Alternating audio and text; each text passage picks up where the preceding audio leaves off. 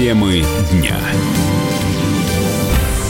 Вы слушаете радио «Комсомольская правда» в студии Валентин Алфимов. Директор Камчатского филиала ВГТРК прокомментировал видео, на котором ведущая новостей засмеялась во время сюжета про льготников.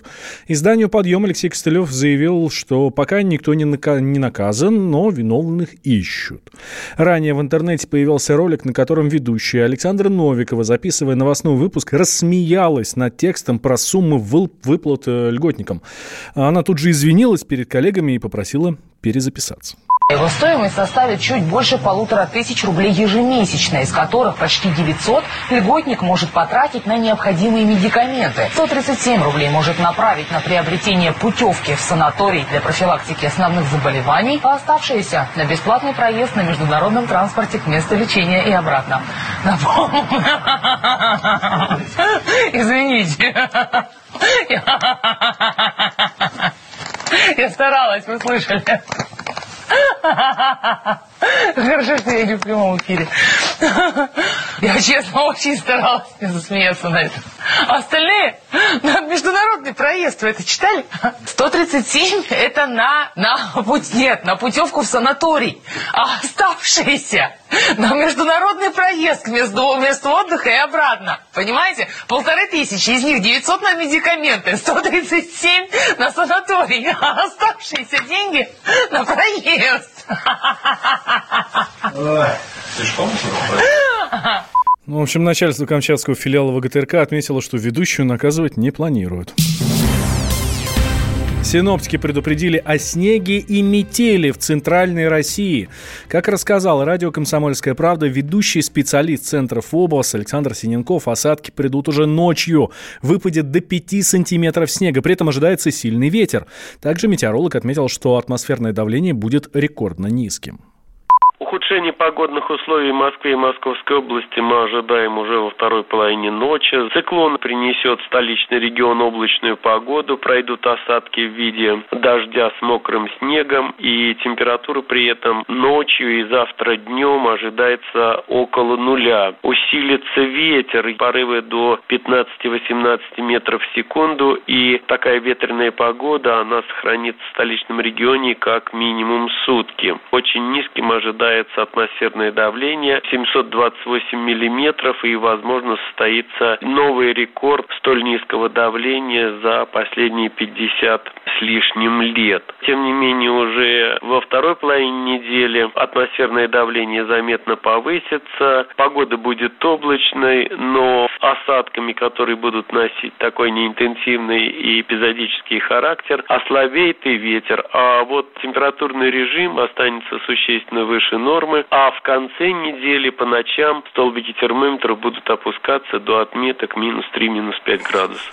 Тем временем стало известно о погоде в марте. После рекордно теплой зимы от весны можно ждать любых аномалий, но и первый месяц холодным не будет, рассказали комсомолки в гидромедцентре.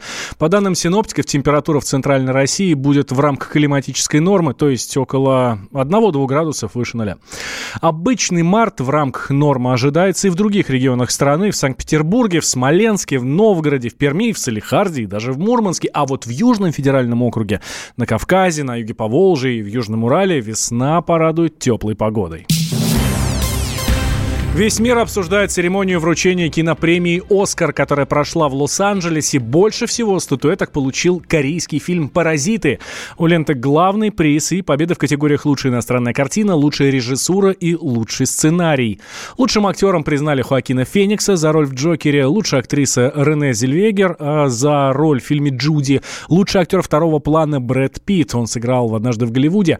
«Оскар» за роль второго плана получила Лора Дерн за игру в фильме «Брачная история», а лучший анимационный фильм «История игрушек 4».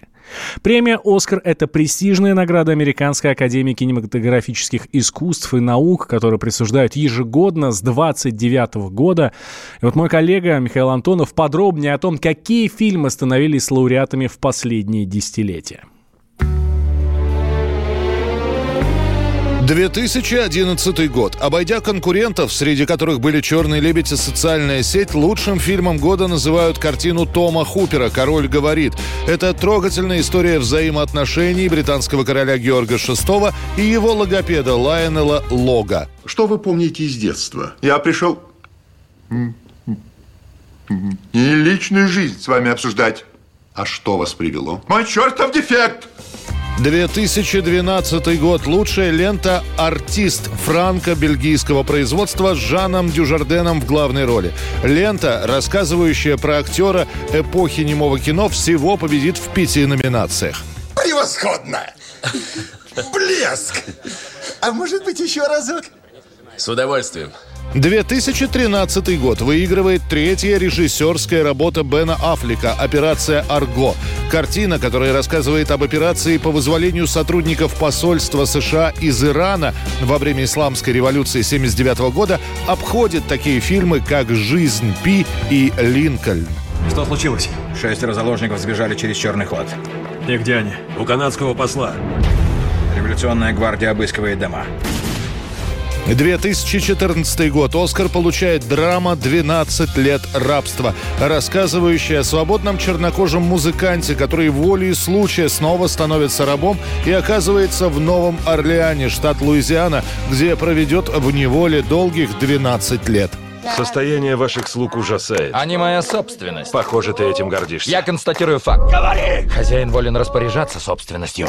2015 год. Награду получает снятая якобы одним планом история одного актера, бывшего исполнителя роли супергероя, который пытается вернуть себе работу, а заодно и смысл жизни. Фильм называется «Бёрдмен». Режиссер Алехандро Иньерито, а главную роль в ленте сыграл Майкл Китон. Расслабься. Расслабиться? Что ты делаешь со мной? С тобой? Да ладно, ты прекрасно понимаешь, о чем Конечно, я. ты говоришь о себе, Нет, как только обычно. не надо, не надо Заострять этого. внимание на себе. Слушай, я нехуй. пытаюсь сделать что-то важное. Это не важно. 2016 год. Лента в центре внимания. И, кстати, снова с Майклом Китоном в одной из ролей.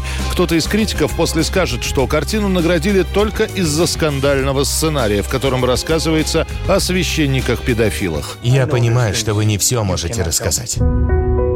Но я знаю, что об этом должны узнать все.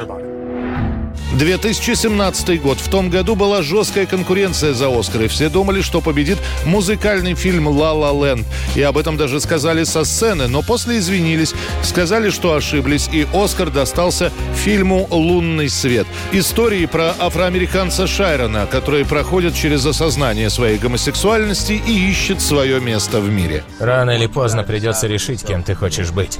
И никому не позволяй решать это за тебя.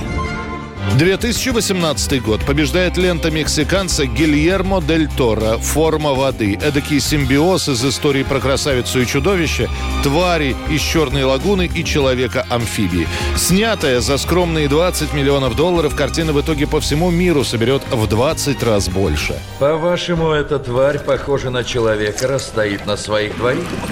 Но мы созданы по образу Божьему. Вы ведь не так себе Бога представляете, правда?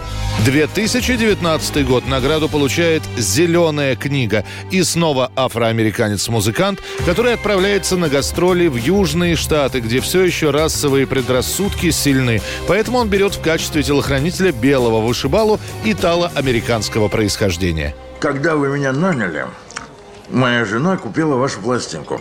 Ту, которая про фей. Про фей? Да. На обложке хор фей вокруг костра. Орфей. Да. Это Орфей в аду на основе французской оперы. И на обложке нарисован не хор фей, а демоны из преисподней. Охренеть. Темы дня. Самые осведомленные эксперты, самые глубокие инсайды, самые точные прогнозы. Точные прогнозы. Знаем все лучше всех. Ведущие. Неудержимый Мардан и прекрасная Надана Фридрихсон. Первая радиогостинная «Вечерний диван» на радио «Комсомольская правда». Два часа горячего эфира ежедневно по будням в 6 вечера по Москве.